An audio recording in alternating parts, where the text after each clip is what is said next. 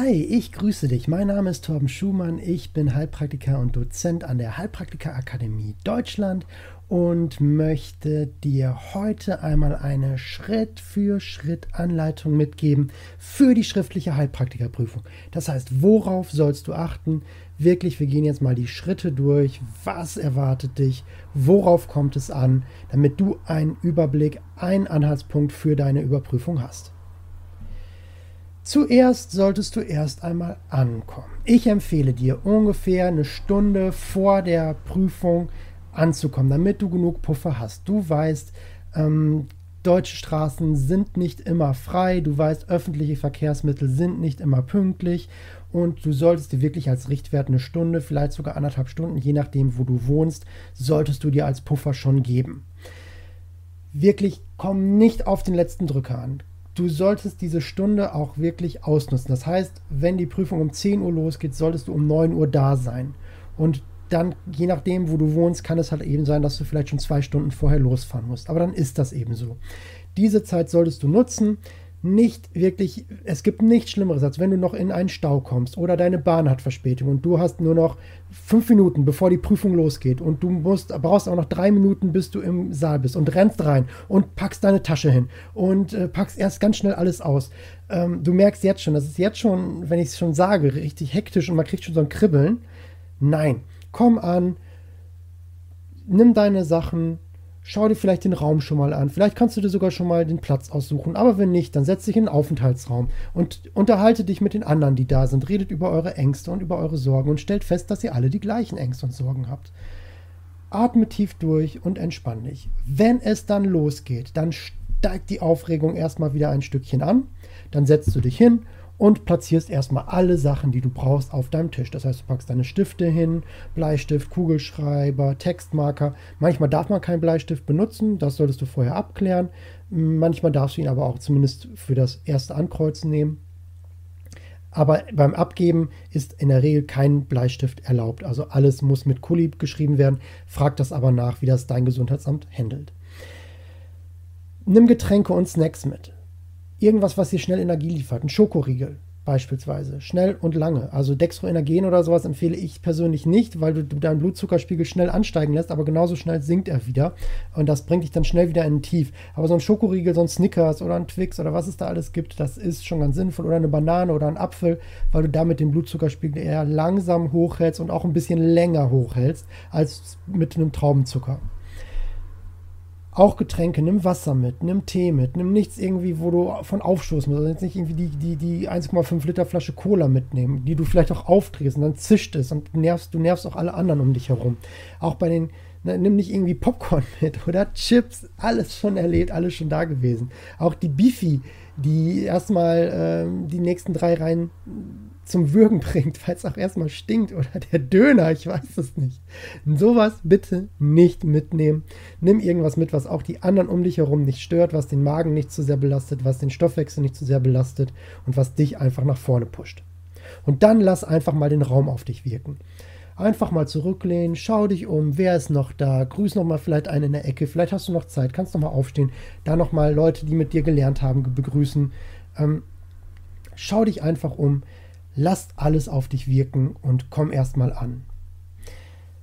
Dann geht's irgendwann los. Dann werden irgendwann die Prüfungen ausgeteilt. Jetzt steigt die, die, die Anspannung nochmal ein bisschen mehr. Lass dich davon nicht verunsichern. Bewahre die Ruhe. Schließ ruhig deine Augen, während die Prüfungen ausgeteilt werden. Sprich dir ein Mantra auf. Irgendwas, irgendwas, was, was dich unterstützt. Sag dreimal innerlich, ich werde diese Prüfung mit Bravour bestehen. Es werden nur Fragen kommen, die ich leicht und schnell und gut und sicher beantworten kann. Nimm irgendetwas, was griffig für dich ist, was dir hilft, was dein persönliches Mantra ist, wo du was mit anfangen kannst. Und dann lass die Prüfung erstmal vor dir liegen. Manchmal sagen diejenigen, ähm die Angestellten, Verwaltungsangestellten oder die Überprüfer, äh, sie dürfen jetzt umdrehen und dürfen schon mal die, ihre Daten eintragen. Oder du bekommst einen separaten Zettel, wo du deine Daten darauf eintragen kannst. Nutz das auch. Alle Zeit, die du vorher für solche Sachen aufwenden kannst, hast du später länger in der Prüfung selber. Nutz auch jetzt gegebenenfalls Prüfungsmittel. Das heißt, ich habe in einem anderen Video schon von Prüfungsmitteln geredet, zum Beispiel deine Rescue-Notfalltropfen bei den Bachblüten oder deine, deine Akupressurpunkte oder du nutzt jetzt nochmal ähm, ein, ähm, ein ätherisches Öl, was nochmal die Energie fördert, was sich vielleicht nochmal beruhigt, je nachdem, was du brauchst, was du für ein Typ bist. Dann, wenn die Aufsichtspersonen sagen, jetzt dürfen sie umdrehen, jetzt dürfen sie die erste Frage beantworten, dann schaust du, ob du dazu bereit bist. Wenn nicht, dann warte auch nochmal ruhig 30 Sekunden, atme nochmal durch und mach das mit deinem, in deiner Zeit, so wie du damit zurechtkommst. Dann irgendwann schaust du dir die erste Frage an. Und in einem ersten Durchgang lässt du dich auch von schwierigen Fragen nicht verunsichern. Ich wünsche dir, dass die ersten fünf Fragen Fragen sind, die du leicht beantworten kannst. Das gibt dir Power, das gibt dir Selbstbewusstsein, das bringt dich schon sehr schnell in so einen Flow rein. Es ist aber auch vollkommen egal, wenn die erste Frage vielleicht eine Frage ist, die du noch nie gehört hast, zu einem Thema, was du noch nie gehört hast, woran du dich überhaupt nicht erinnern kannst. Egal. Weiterblättern. Irgendwann werden Fragen kommen, die du beantworten kannst. Vielleicht ist auch einfach nur die erste Frage, die einzige Frage der gesamten Prüfung, die du nicht beantworten kannst. Alle anderen sind total leicht. Möglich ist es. Lass dich von sowas nicht verunsichern. Auch wenn du weiterblätterst, auch wenn du mal fünf Fragen hintereinander weiterblättern musst, es ist egal. Es ist der erste Durchgang.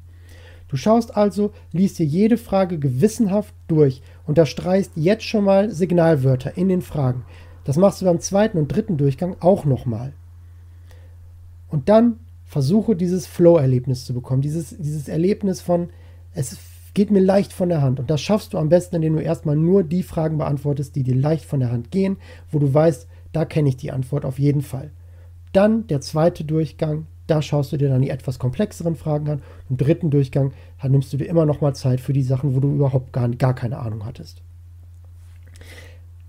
Du wirst auch feststellen, dass am vermeintlich schwierige Fragen beim zweiten und dritten Durchgang auf einmal doch gar nicht so schwierig sind, wie du am Anfang dachtest, weil du vielleicht ein Signalwort überlesen hast, was du jetzt auf einmal nochmal siehst, weil du vielleicht irgendwie ähm, gerade bei einem anderen Thema warst und gedanklich dich nicht darauf fokussieren konntest. Deshalb also ähm, wirklich nutze mehrere Durchgänge und versuch nicht die Prüfung in einem so durchzukreuzen. Lies dir die Fragen wirklich ganz genau durch, achte auf die Signalwörter, achte auf den Fragetyp. Ist eine Antwort von dir gefragt? Sind zwei Antworten gefragt oder ist es eine kombinierte Antwort? Und dann markiere dir Fragen, die du nicht spontan beantworten kannst, fett mit einem Post-it oder mit einem Textmarker fett einkringeln, dass du sie wiederfindest. Achte auch immer auf deine Zeit, hab immer die Uhr im Blick auch ein Punkt, den du dir auf den Tisch legst, ganz am Anfang, deine Uhr oder wenn sie an der Wand hängt, noch besser, dass du genau weißt, okay, ich habe im Schnitt pro Frage nur zwei Minuten Zeit und ich habe mir einen Zeitmarker gesetzt, in 15 Minuten oder in 20 Minuten will ich mindestens 20 Fragen beantwortet haben. Ja, oder 15 Fragen, 16, 17 Fragen. Das kommt darauf an, wie schnell bist du, wie ist dein, dein Arbeitsflow, dein Workflow. Achte also auf deine Zeitmarker und am Ende der Prüfung solltest du mindestens noch 15 Minuten Zeit haben als Puffer, um schwierige Fragen nochmal zu wiederholen, um auch dich nochmal zu sammeln, um nochmal alles durchzugehen, dass du nicht auf den letzten Drücker abgibst, sondern diese 15 Minuten solltest du schon ins Auge fassen. Die solltest du schon mindestens noch Zeit haben am Ende, falls nochmal was dazwischen kommt, wo du ein bisschen mehr Zeit brauchst. Also heißt für dich beim Üben, nutzen nimm nicht 120 Minuten, sondern nimm dir pro Prüfung 105 Minuten oder 100 Minuten. Lass diese 20 Minuten außen vor, weil das kann immer irgendwie was sein, dass da eine Frage kommt, die dich verunsichert, wo du vielleicht doch nicht so ganz sicher bist oder dass irgendwas ist, wo du dich gerade unwohl fühlst, dass du immer diesen Puffer im, im Hinterkopf hast. Im letzten Kontrollgang schaust du dir dann nochmal alle Fragen an, die du jetzt nicht angekreuzt hast und schaust, ob du irgendwelche Fragen vergessen hast. Also nochmal einmal durchblättern. Das ist viel, weil die Prüfung immer einseitig bedruckt ist. Also muss 60 Seiten durchblättern und da kann es wirklich schnell passieren, dass man meine Frage übersieht. Da also ganz genau arbeiten und auf gar keinen Fall im letzten Kontrolldurchgang verschlimmbessern. Nicht nochmal denken, ah, das könnte aber doch noch die andere Antwortmöglichkeit sein. Nein, jetzt ist es zu spät das machst du pro Frage, aber es wird nachher im Kontrolldurchgang nicht nochmal verschlimmbessert und du schaust nicht nochmal ähm, dir die Fragen einzeln an und guckst, ja, hier war doch vielleicht die andere Antwort richtig. Vertrau hier deiner Intuition. Dann kontrollierst du, bevor du abgibst, nochmal alle Daten. Hast du deine Telefonnummer oder deine E-Mail-Adresse richtig geschrieben? Ist deine Adresse richtig geschrieben? Ähm, hast du gegebenenfalls die Unterschrift reingesetzt. Einige Prüfungsämter fordern oder Gesundheitsämter fordern eine Unterschrift von dir bei der Prüfung, weil es sich um ein amtliches Dokument, um eine Urkunde handelt, die Prüfung. Da ist in der Regel eine, Urku eine Unterschrift gefordert. Hast du die Unterschrift gesetzt? Das kann sein, wenn das gefordert ist und die Unterschrift nicht dabei ist, dass die Prüfung nicht gewertet wird. Also bitte nochmal kontrollieren und nachschauen, ob das bei dir im Gesundheitsamt gefordert wird. Mein Tipp für dich, wenn du Zeitprobleme, wenn du keine Zeitprobleme hast, wenn du gut immer in, mit der Zeit durchkommst, dann nimmst du dir einen separaten Zettel mit. Oder es gibt immer dort auch gestempelte separate Zettel, die du in der Prüfung nehmen kannst, um eben Schummeln zu verhindern. Dann nimmst du dir diesen Zettel und schreibst die Antworten nochmal richtig drauf. Auch dafür ist dieser Zeitpuffer von 20 Minuten gedacht, dass du dir nochmal alle Antworten, die du gegeben hast, auf den Zettel schreiben kannst. Das sieht dann ungefähr so aus. Ähm, du schreibst drauf, Frage 1, Doppelpunkt, Antwort A angekreuzt. Frage 2, Antwort C angekreuzt. Frage 3, Antwort D und E angekreuzt und so weiter. Den nimmst du mit nach Hause, den darfst du mit nach Hause nehmen, diesen Zettel. Aber nur, wenn du das magst, wenn du dich dann verrückt machst, dann lass das sein. Dann warte einfach den Brief vom Gesundheitsamt ab. Denn auch nach der Prüfung, wenn du abgegeben hast, sei vorsichtig im Gespräch mit anderen Prüflingen. Da geht's rund. Da kommt jeder an und sagt, was hast du bei Frage 14? Boah, die war richtig schwer, oder? Ich habe ja Antwort B. Und dann sagst du, oh scheiße, ich habe Antwort C. Oh, und dann kommt der Nächste und sagt, ach, echt, echt, ja, Leute, das war doch total einfach. Ich habe Antwort D. Das war doch ganz klar. Ja, so. Und dann fängt man an zu nach, nachzudenken. Dann ist man total verunsichert. Dann sitzt man zu Hause und sagt, oh scheiße, ich, ich bin durchgefallen. Aber nicht die anderen Prüflinge geben die richtigen Antworten, sondern das Gesundheitsamt. Und die richtige Antwort erfährst du erst, wenn du den Brief vom Gesundheitsamt bekommst, ob du bestanden hast oder nicht bestanden hast. Selbst die Lösungsvorschläge, die du später im Netz findest, selbst die sind nicht amtlich. amtlich. Das sind Vorschläge. Auch da sind immer wieder Fehler drin. Und die werden auch immer wieder noch teilweise zwei, drei, vier, fünf Tage später korrigiert, weil, da, weil auch da sich Fehler eingeschlichen haben können.